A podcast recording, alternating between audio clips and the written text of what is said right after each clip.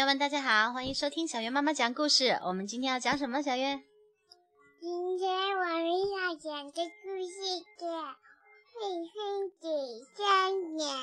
你就不能好好的说吗？会飞的山羊。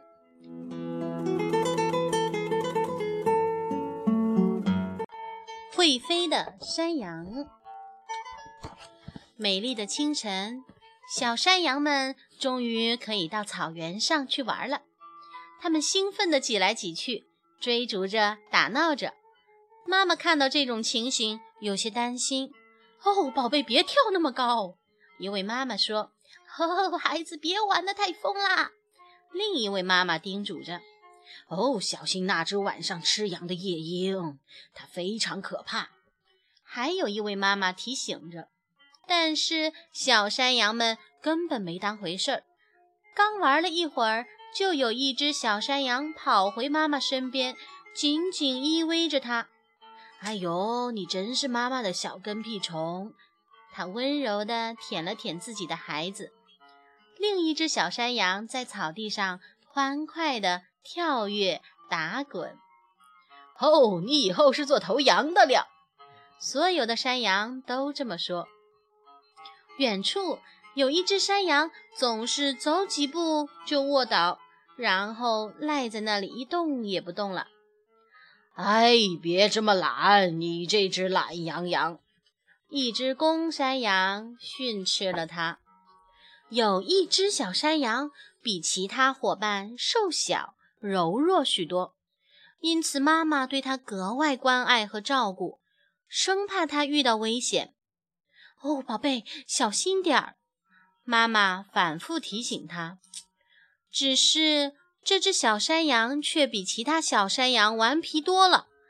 它跳得高高的，还不顾危险地扭动着自己的身体。哦，宝贝，要注意安全！看你晃来晃去的。妈妈又生气又担心。久而久之，大家干脆叫这只小山羊“扭扭羊”。它才不管妈妈的提醒呢，依然玩得很疯，而且胆子越来越大。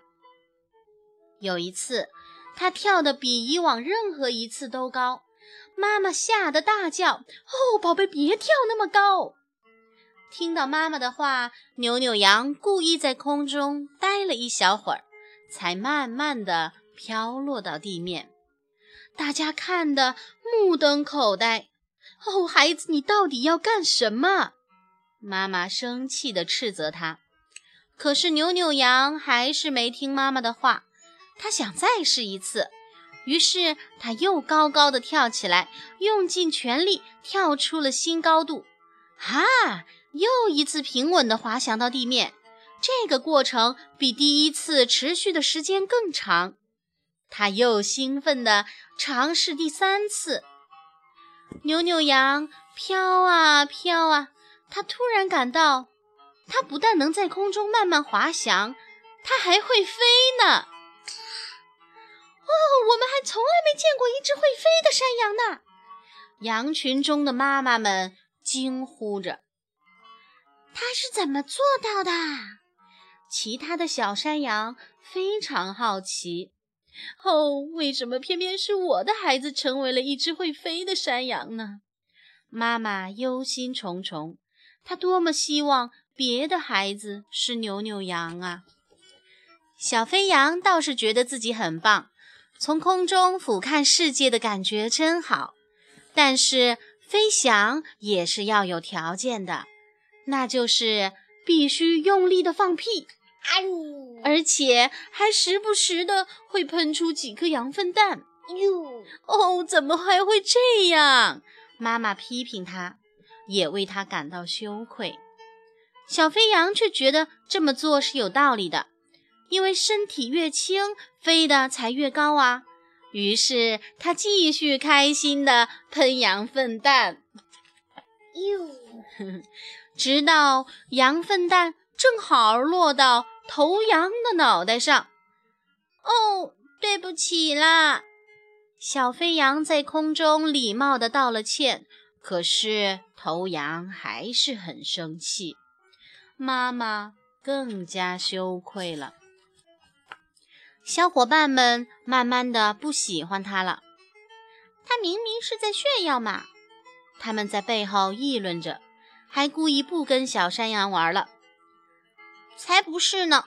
不玩就不玩呗。小飞羊心想：反正我会飞。可是总是一个人玩，多没意思啊！于是小飞羊只好做了让步。第二天，它不飞了。第三天也没有。哦，太好了，一切终于恢复正常了。妈妈欣慰地说：“小飞羊跟小伙伴们一起尽兴地玩，尽兴地说着话。他只想转移自己的注意力，不让自己想起不能飞翔有多么难过。到了晚上，他一直耷拉着脑袋，过了很久还是睡不着。”哦，宝贝，你怎么了？妈妈问他。小飞羊没有回答。一天晚上，小飞羊还是睡不着，他翻来覆去，最后终于忍不住了。他悄悄地站起来，抬头望着天空，月光多么明亮啊！他不愿再多想了，无法抑制地飞向了天空。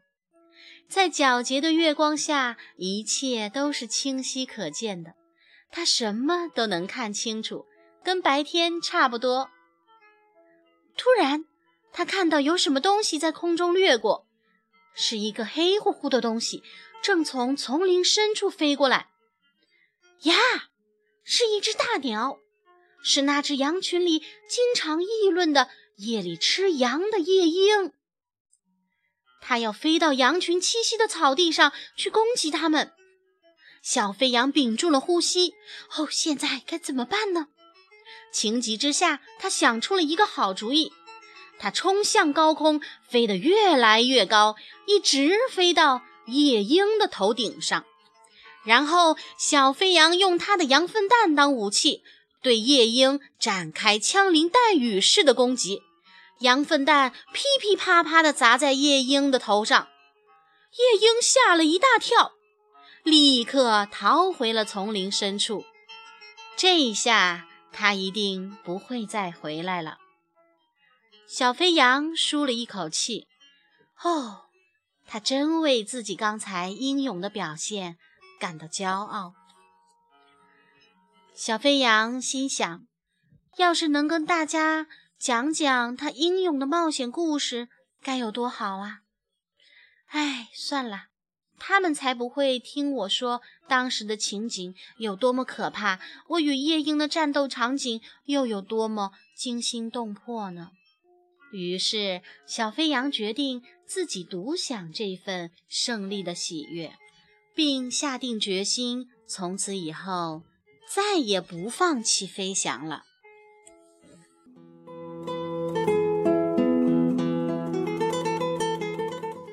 第二天早晨，小飞羊又飞翔了一圈儿。第三天早晨也是这样。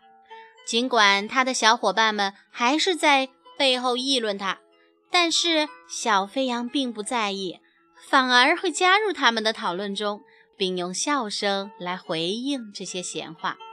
于是，小伙伴们又渐渐地接纳了他，跟他一起玩了。他们也渐渐习惯了。小飞羊跟他们是有一些不一样的。妈妈仍然觉得飞翔很危险，但是她看到自己的孩子确实很擅长飞翔，而且自从它重新飞翔以后，晚上睡得又香又甜了。